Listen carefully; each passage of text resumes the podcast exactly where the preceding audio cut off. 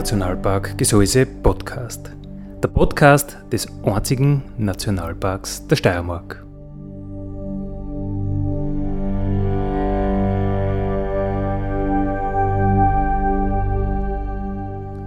Alle zwei Wochen neu mit Themen aus dem Nationalpark Gesäuse und aus der Nationalparkregion. Daddy,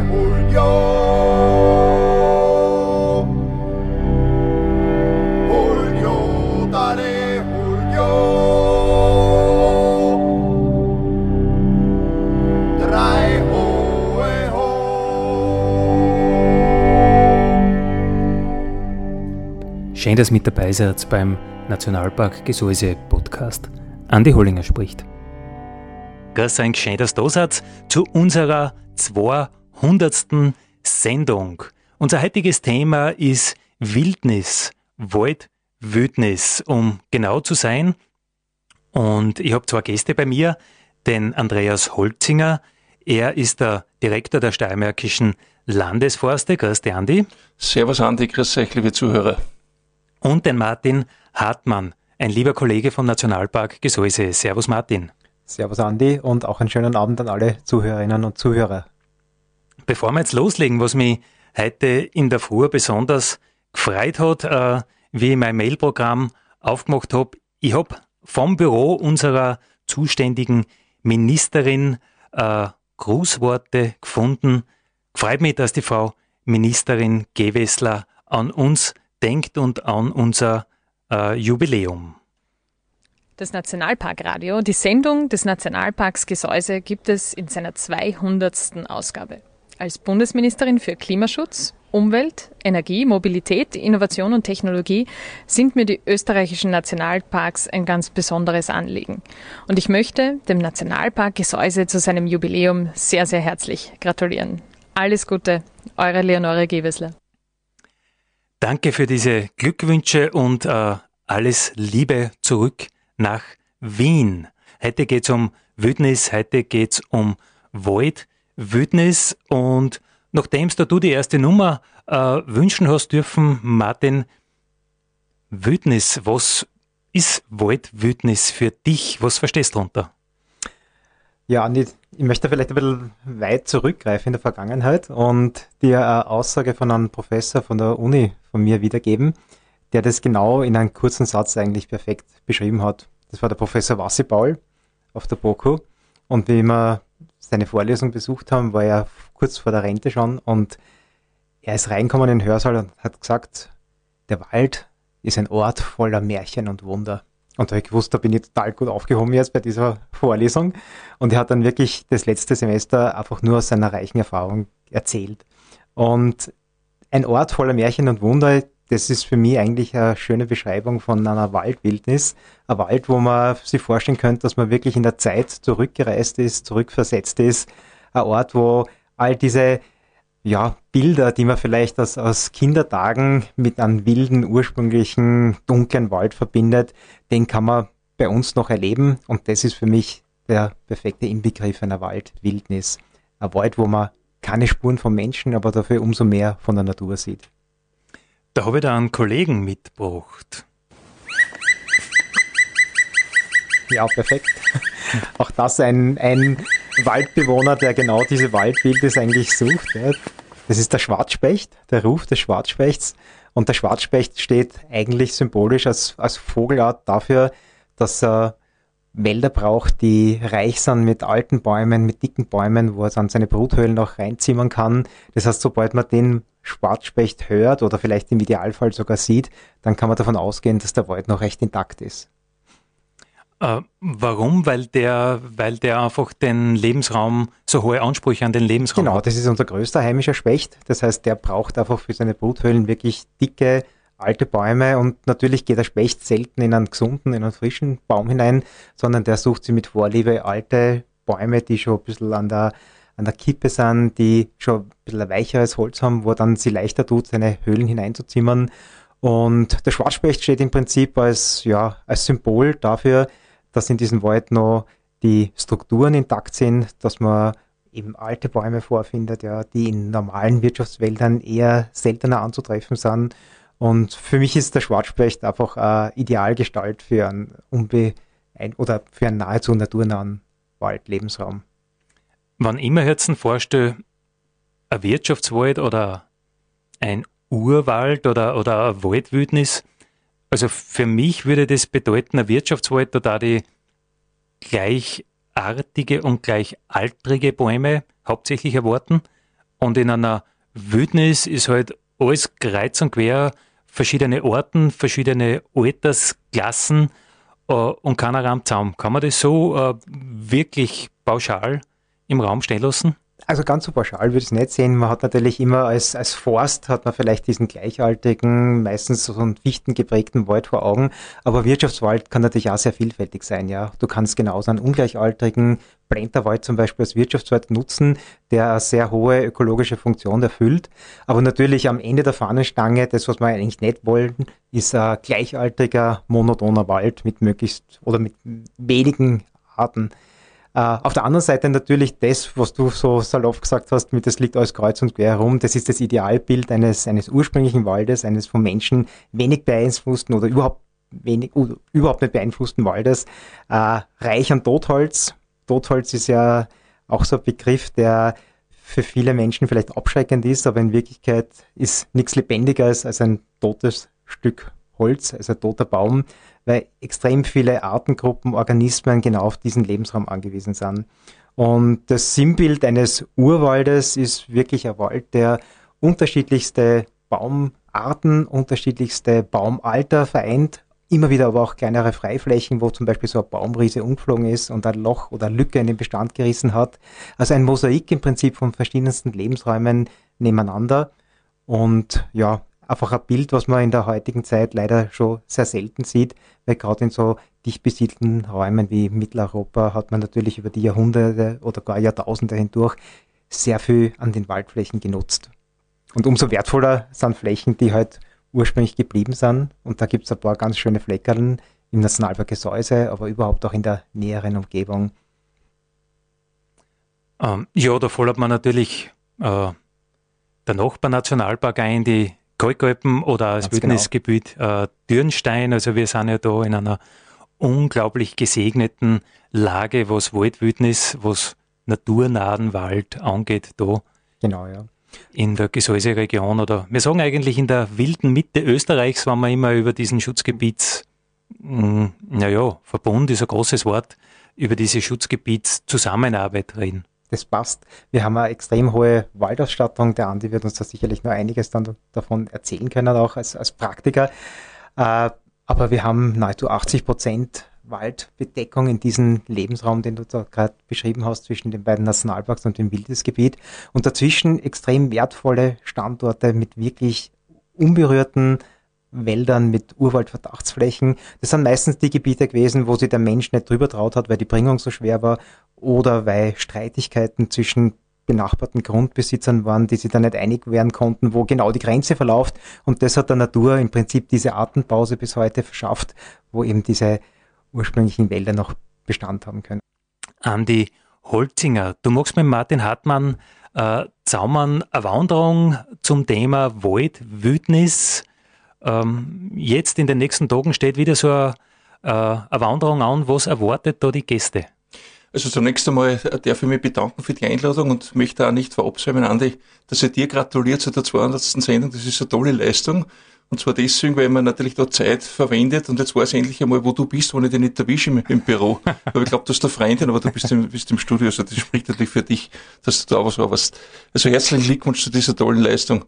Ähm, mit Martin Hartmann verbindet mich mehr, als man das glauben möchte. Wir haben nämlich das Gleiche studiert und wir haben auch den gleichen Professor gehabt. Insofern kann ich deine, Martin, deine Eingangs, dein Eingangsstatement äh, mit den Märchen und den Geschichten, das kann ich nachvollziehen. Und genau das haben wir eigentlich gemeinsam vor bei unserer Wanderung äh, zum Thema Waldwildnis, weil wir, wir gehen gemeinsam mit unseren Gästen in einen Bereich des Nationalparks, wo wirklich eigentlich die Wildnis zu Hause ist, wo man, wie der Martin schon erwähnt hat, aus wirtschaftlichen Gründen dort eigentlich nie hingekommen ist. Es ist ein sehr abgelegenes Gebiet, wo die Natur über hunderte von Jahren wirklich Natur sein konnte. Da haben so natürliche Prozesse abgelaufen, da sind Steine runtergekommen, da sind im Winter Lawinen runtergekommen, da hat sich der Wald völlig natürlich entwickelt. Wenn ich aber das sage, da muss ich auch dazu sagen, fairerweise, es gibt bei mir natürlich auch eine andere Seite.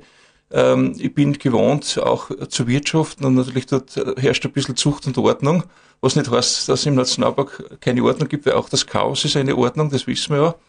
Aber ich habe zum, zum Begriff Wildnis vielleicht ein bisschen einen anderen Zugang. Wildnis muss nicht eine große Fläche sein.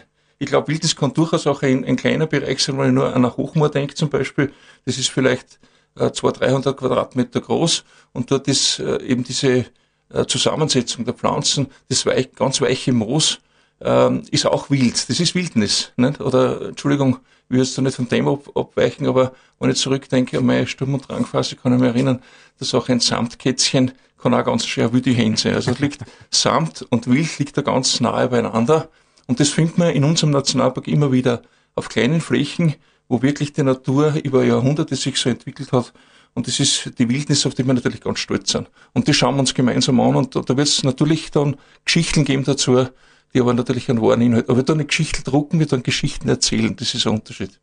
Für alle, die vielleicht äh, nicht ganz solche Insider sind zu deiner Person, muss man sagen, du bist natürlich der äh, Chef der steiermärkischen Landesforste, hast in deiner Funktion natürlich ein recht ein großes Wirtschaftsrevier zu verantworten, weil aber 99,3 Prozent der Nationalparkfläche ursprünglich auch den äh, Landesforsten als Wirtschaftsrevier gedient haben vor 17 Jahren, äh, hast du auch im Nationalpark Gesäuse den Fachbereich Wald und Wild über. Das heißt, du hast, äh, je nachdem, welches Mantel das gerade anhast, bist du Nationalpark äh, Förster, kann man sagen, äh, oder du bist Wirtschaftsrevier äh, Wirtschafter. Ja, du hast recht, Andi. Es war am Anfang eigentlich ziemlich schwierig und eine Herausforderung, ähm, das ich, ich will es nicht trennen, weil es gehört ja nicht getrennt, sondern es gehört zusammen.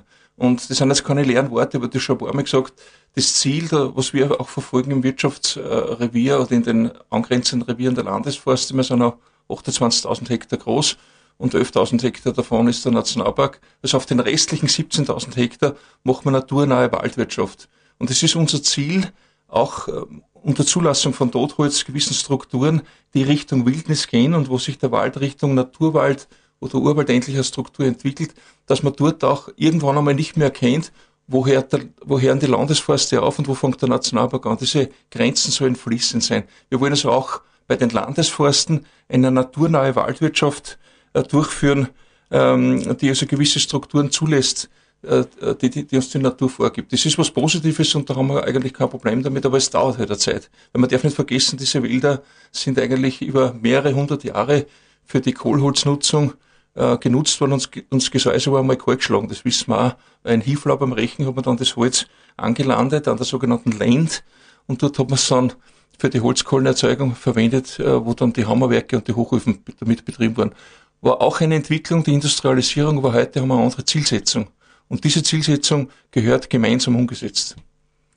Wir haben ja die Sendung ausgemacht äh, vor, naja, doch einigen Wochen und mhm da war eine ganz klare Erwartungshaltung, naja, für unsere gemeinsame Veranstaltung, Nationalpark mit Landesforste, äh, soll das auch ein bisschen ein Zubringer sein. Man soll die Leute informieren, dass es äh, diese hochkarätige Veranstaltung gibt. Jetzt haben wir das Luxusproblem. Wir sind äh, bis über beide Ohren ausgebucht. Äh, selbst die Wartelisten sind vollgeschrieben. Äh, das heißt für mich, das Thema Wald, Waldwildnis, äh, interessiert die Leute. Das ist, das ist gerade so am Puls der Zeit. Wie seht ihr das? Da sind wir ganz stolz drauf, oder stolz drüber. Und das ist eigentlich ein Auftrag, dass wir mit dieser einen Wanderung heuer im Herbst äh, nicht das Ende der Fahnenstange erreicht haben, sondern dass wir weiter tun in der Entwicklung. Die Leute sagen uns eh, was sie haben wollen. Wir haben also genügend Flächen, äh, dass man nicht zweimal das Gleiche sieht, wo man hingehen kann. Es ist ein Auftrag, so weiter zu tun und dass wir am richtigen Weg sind. Und ich glaube, Entschuldige, Andi, aber ich, ich glaube, dass die Leute auch genau das suchen dass sie einfach äh, ja, wilde ursprüngliche Natur suchen. Heuer ist es vielleicht besonders deutlich geworden, weil man nicht wirklich frei ist, auf der ganzen Welt herumzureisen. Jetzt besinnt man sich vielleicht einmal, dass man das auch vor der eigenen Haustüre finden kann, wenn man ein bisschen schaut. Äh, aber so wie der Andi das auch vorher vielleicht erwähnt hat, wir werden das sicher nicht inflationär jetzt anbieten, weil diese Fleckerln, die wir auch im Nationalpark Gesäuse haben, sind uns wirklich was Besonderes und sind sozusagen heilig auch und, und das ist was Exklusives. Wir werden sicher im nächsten Jahr auch wieder die eine oder andere Tour dazu anbieten. Das wird dann rechtzeitig auch veröffentlicht in unserem Veranstaltungsprogramm. Aber es ist uns auch bewusst, dass das ein Privileg ist, wenn wir mit Leuten in diese Gegenden hineingehen dürfen und ihnen diese Kleinode, die wir haben, zeigen dürfen. Dann spreche ich jetzt deine, deine zwei Seelen an, als, als, als Forstwirt, aber auch als Nationalpark-Fachbereichsleiter. Wann jetzt der wilde Wind kommt, wann der wilde Sturm kommt, wann die Wetter immer gar zorniger werden, was sie offenbar wären. Wie geht's dir da, wenn du die in deine Position als Landesforstechef äh, versetzt und wenn du dich in deine Position als Fachbereichsleiter im Nationalpark versetzt? Anne, wenn ich, wenn ich von meinem ähm, Junggesellenhaushalt vom Balkon ins Landesforsterrevier schaue, dann habe ich natürlich ein bisschen Bauchweh, wie es am nächsten Tag dann ausschaut, wie viel Holz das liegt, weil das muss ich dann schlussendlich wieder aufarbeiten und verkaufen.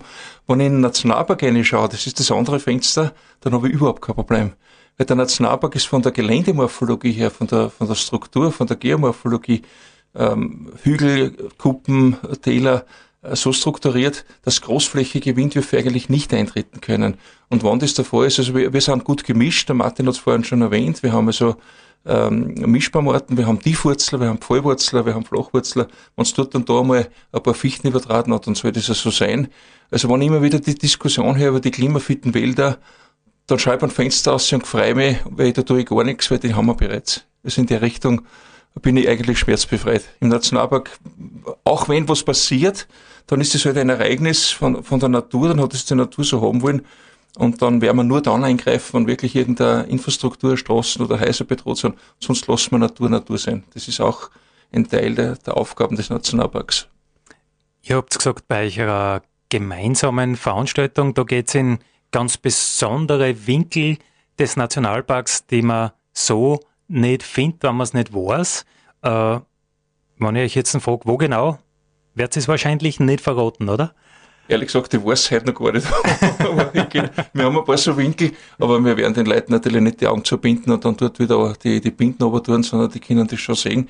Aber es gibt ein paar so Winkel und es wird im Stadt der Bodner Kessel sein. Mhm.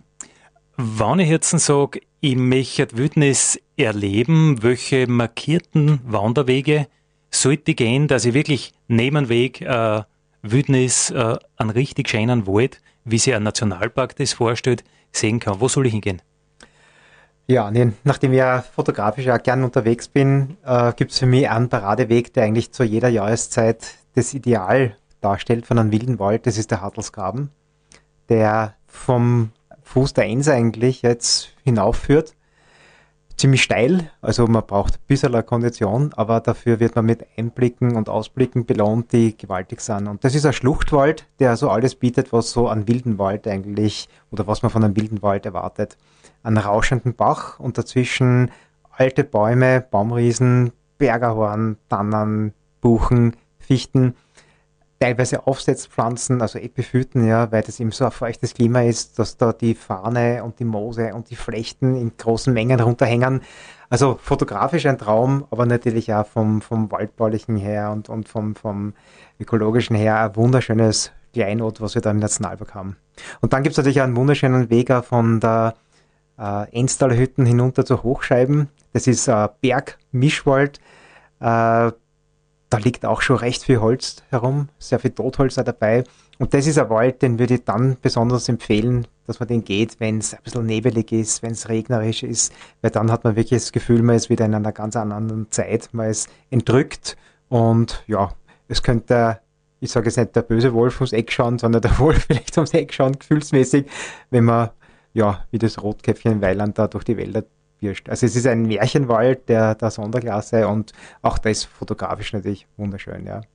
Fotografisch ist ein super Stichwort. Die Leute sollen ja was, was, was lernen. Bei uns, bei, bei einer Radiosendung zum Beispiel, ein kleiner Tipp, äh, den man sicher auch bei unserer Fotoschule erzählt kriegt. Äh, Wildnis ist ganz, ganz schwer zu fotografieren und man tut sich einfach viel leichter bei schlechtem Wetter.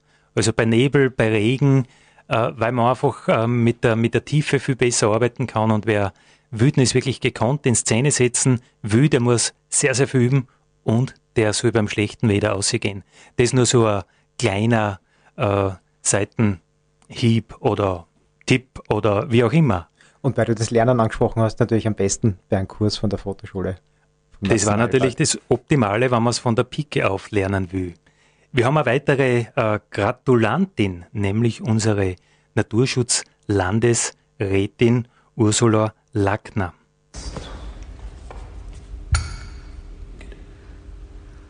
Heute geht das Nationalparkradio in seine 200. Ausgabe. Eine beachtliche Zahl, zu der ich gratuliere. Als Umwelt- und Naturschutzlandesrätin freue ich mich sehr und bin stolz darauf, was im Nationalpark Gesäuse Tag für Tag geleistet wird. Die wunderbare Landschaft wird erhalten, ein gesundes Ökosystem ermöglicht und ein Rückzugsort für uns Steirerinnen und Steirer geschaffen. Danke dem Nationalparkteam für diesen tollen Einsatz und alles Gute zum Jubiläum. Ihre Ursula Lackner.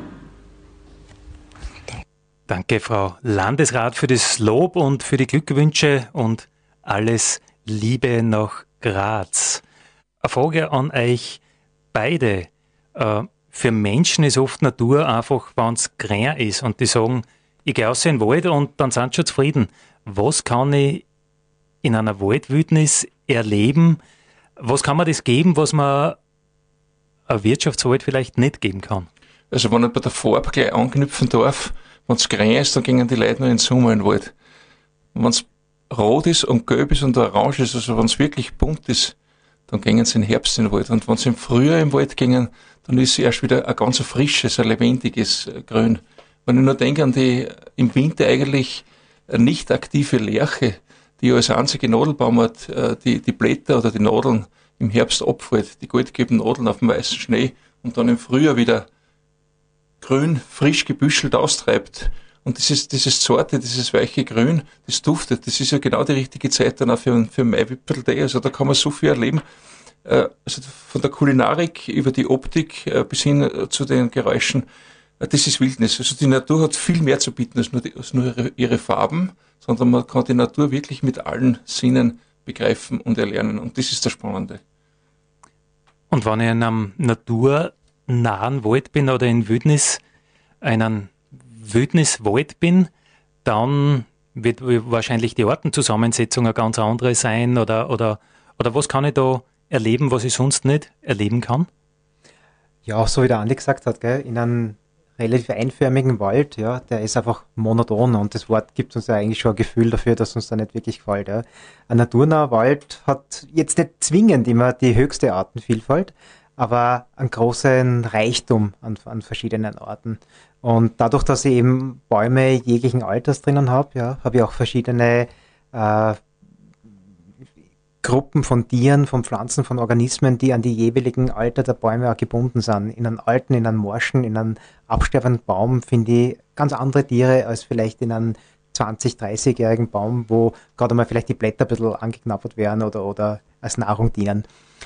Das, was du aber vorhin noch gefragt hast, äh, vom, was kann uns ein wilder Wald, ein Urwald auch geben, ich möchte beim Andi ein bisschen anknüpfen und, und auch weitergehen, und zwar in Richtung Forschung zum Beispiel.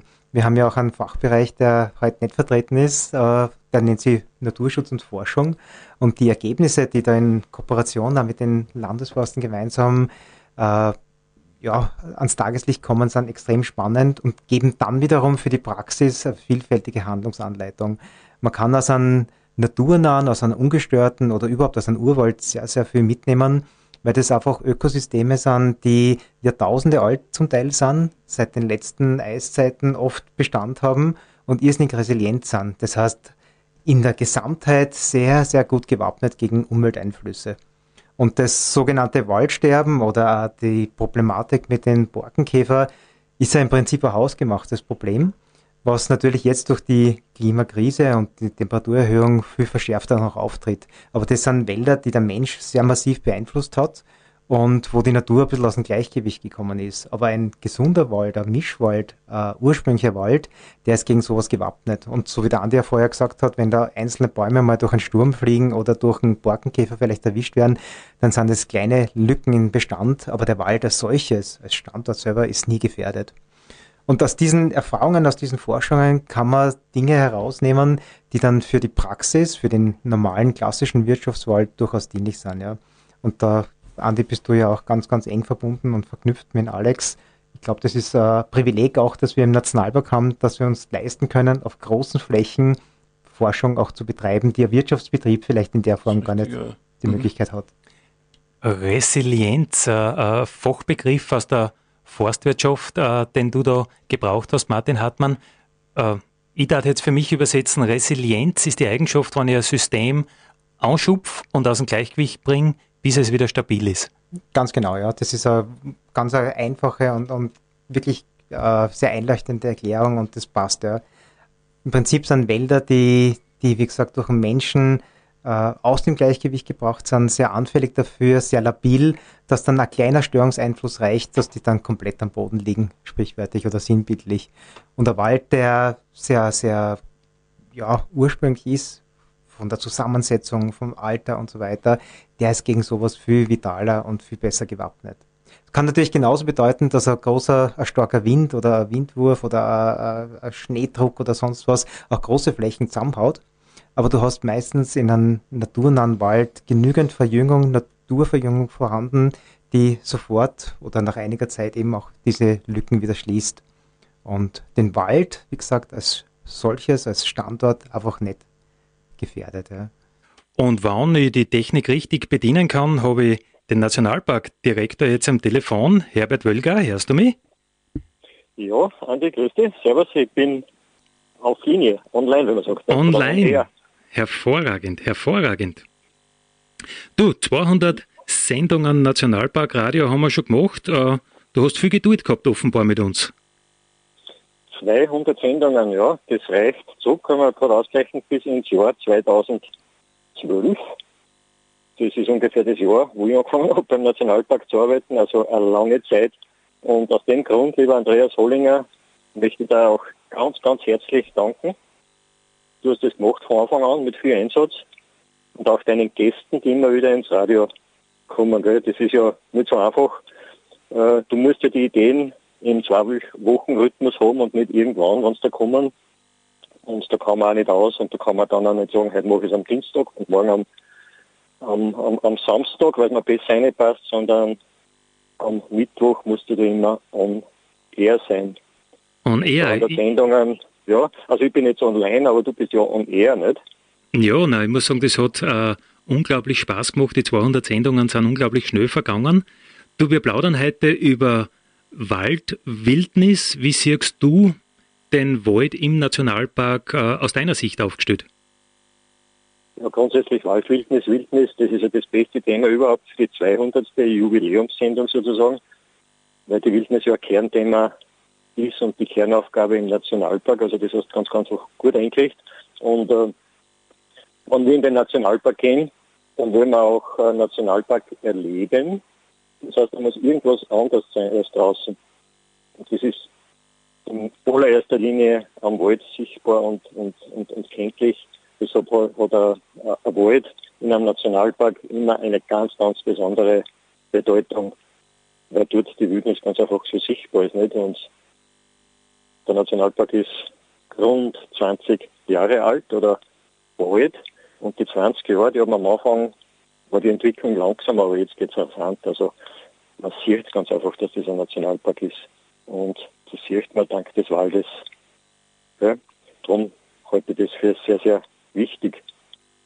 Darf ich noch was zum Radio kurz sagen? Freilich. 300. Sendung, äh, fast Tradition, da reden wir schon von Geschichte, aber was ganz toll ist, ich glaube fest ans Radio, darum machen wir es ja so lang, weil Radio ist für mich das einzige klassische Medium oder das einzige Medium aus, der, aus dem zweiten Jahrtausend, das eine Zukunft hat.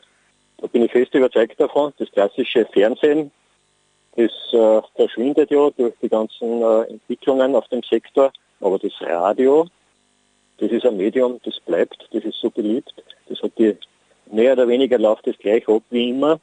Und da sind wir vorne dabei, wenn wir hinten noch immer Radio machen. Das wollte ich anbringen, weil du bist immer bekannt dafür, sozusagen neuen Medien nachzulaufen und beim Radio zu bleiben. Da hast du auch einen guten Hörer gehabt. Äh, ich kann ja da durch ein Fenster ausschauen ins, in den Vorraum vom, vom Sendestudio. Äh, fast die gesamte Frequenz-Belegschaft ist versammelt, wachelt mit der Sektflaschen und äh, applaudieren dir draußen. Also die sehen das ganz gleich wie du. Radio hat Zukunft. Danke, Herbert, für deinen Anruf. Heute euch nicht mehr länger auf, genießt den Sekt, macht aber bitte vorher die Sendung noch fertig, weil die geht bis sieben und alles Gute. Danke, der Schein. Servus, Pfiat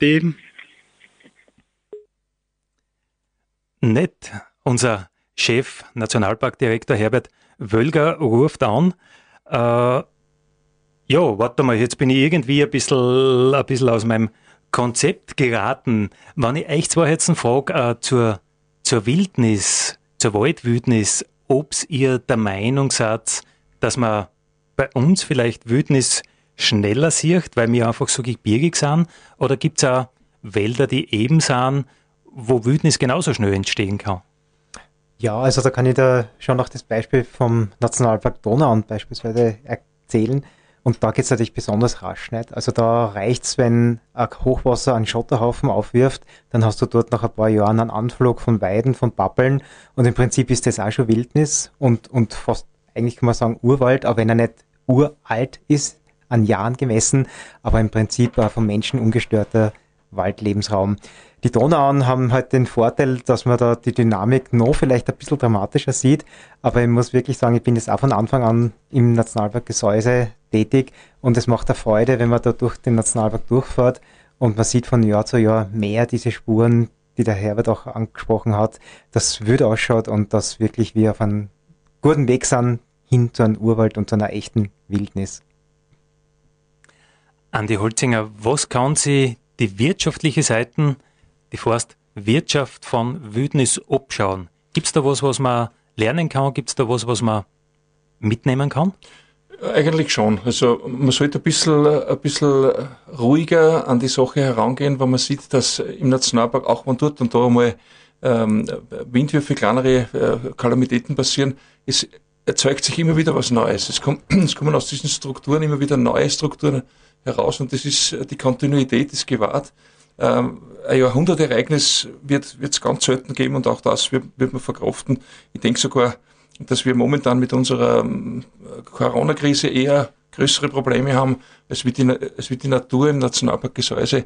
Äh, wie gesagt, ich habe es vorhin schon erwähnt, ich bin da relativ äh, beruhigt und schmerzbefreit. Die, die Natur braucht den Menschen nicht. Wir brauchen die Natur, äh, damit wir natürlich auch wirtschaften können.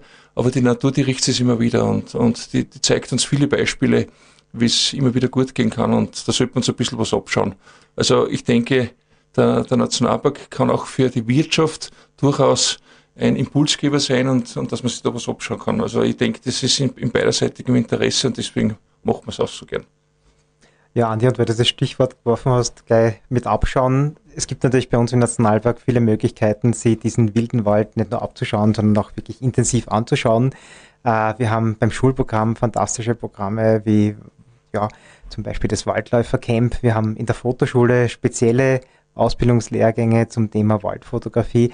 Aber natürlich auch gemeinsam mit dem Andi haben wir unsere Waldwildnis-Exkursionen, aber auch, und das möchte ich dir jetzt wieder zurückwerfen, das Thema der Baumpersönlichkeiten. Das ist auch ganz was Besonderes, was man bei mhm. uns erleben kann, was du anleitest und was du führst. Ja. Und vielleicht magst du da noch ein paar Worte dazu sagen. Ja, Baumpersönlichkeiten sind einfach Individuen, die erstens einmal was ganz Besonderes sind, knorrig, dick, hoch, alt. Also da kommt vieles zusammen und diese Bäume haben ganz einfach ein, eine, eine Aura, eine, eine Umgebung. Also wenn, wenn wir in den Wald gehen und wir besuchen unsere Bäume, dann, dann nehmen wir die nicht an der Wanderung halt mit, weil wir halt gerade dort vorbeigehen, sondern wir treten in diese Aura. Die, die haben, die, die strömen eine, eine Umgebung aus wie ein, ein besonderer Mensch, der was zum Sagen hat. Die Bäume haben was zum Sagen, man muss ja nur zuhören. Und das müssen wir lernen. Das Zuhören lernen, wenn wir in der Natur draußen sind, ruhig werden, runterkommen und zuhören lernen. Die Natur hat so viel zum Sagen, wir brauchen nur die Ohrenspitzen und aufmerksam sein, dann, dann verstehen wir die Natur. Das, das zu lernen, ist, glaube ich, eine ganz wichtige Botschaft und da kann ja jeder profitieren. Du hast da ja äh, in den letzten Jahren doch sehr viel äh, an Weiterbildungen gemacht. Äh, du mhm. hast den Waldpädagogen gemacht, bin ich da richtig? Ja, das ist richtig. Ich habe den Waldpädagogen gemacht, weil, weil es ein gewisses Sendungsbewusstsein ist, wo man in ein Alter kommt, wo man sich denkt, man kann beruflich nichts mehr werden. Also meine Karriere ist am Ende. Dann wird man Lehrer oder wie Pädagoge. Dann hat man das, den Wunsch und das Bedürfnis, jungen Menschen, Kindern insbesondere, aber natürlich auch Familien und ältere Menschen was mitzugeben aus unserer, aus unserer Erfahrung. Und das, das tue ich sehr gern und, und ich bin da, glaube ich, recht kommunikativ und ich, ich arbeite gern mit Menschen und das macht mir Spaß. Und das möchte ich also die letzten drei, vier Jahre nicht tun. Wenn ich Wildnis haben will, da brauche ich daheim gerade meinen Kühlschrank aufmachen, dann habe ich das auch. Also die Wildnis draußen im Wald ist natürlich auch was ganz Besonderes und das weiterzugeben an andere Menschen, das ist, glaube ich, eine wichtige Botschaft. Und das tue ich mir noch im, im Alter. Du hast gesagt, äh, du bleibst uns noch äh, drei, vier Jahre erhalten, aber das nur in deiner Brottätigkeit, also als Naturvermittler, bist hoffentlich auch in deiner Renten für uns. mir noch länger geben, ja. Ein perfektes Schlusswort. Äh, Wald, Wildnis, eine super Sache. Hat mich gefreut, dass wir so ein Kernthema äh, zu unserer 200. Sendung äh, gehabt haben. Daddy,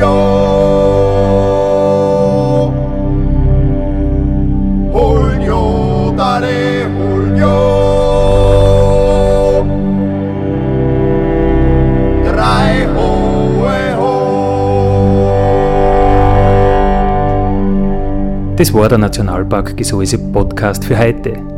Ich freue mich, wenn ihr wieder mit dabei seid in 14 Tagen. Vielen Dank.